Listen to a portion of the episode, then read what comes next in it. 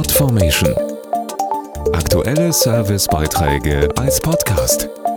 Regelmäßige Infos und Tipps aus den Bereichen Gesellschaft und Soziales.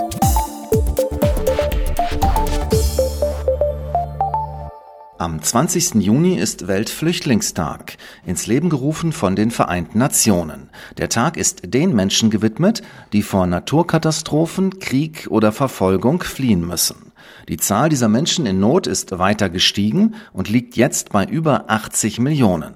Und vor allem eine Ursache für Flucht spielt eine immer größere Rolle, der Klimawandel.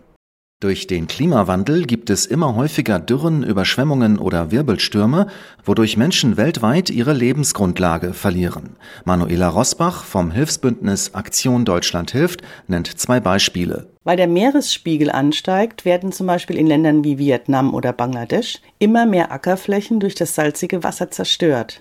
In der afrikanischen Sahelregion dagegen kämpfen die Menschen mit jahrelangen Dürren. Immer mehr Land wird dort zur Wüste. Die durch den Klimawandel entstehende Wasser- und Nahrungsmittelknappheit löst nicht selten einen weiteren Fluchtgrund aus. Wenn Menschen Hunger leiden und in Armut leben, sind sie anfälliger für terroristische Strömungen. So kommt es häufiger zu Konflikten oder Kriegen, die die Menschen ebenfalls dazu zwingen, alles aufzugeben und zu fliehen. Experten schätzen, dass bis 2050 bis zu 200 Millionen Menschen vor den Folgen des Klimawandels fliehen müssen. Aktion Deutschland hilft setzt deshalb mit seinen über 20 Organisationen auch auf vorsorgende Hilfsmaßnahmen. Durch Katastrophenvorsorgeprojekte unterstützen wir die Menschen in Risikogebieten, sich auf Wetterextreme vorzubereiten Unsere Bündnisorganisationen schulen zum Beispiel Kleinbauern darin, ihren Obst- und Gemüseanbau an das Klima anzupassen, errichten Wasserspeicher oder pflanzen Mangroven zum Schutz vor Überschwemmungen.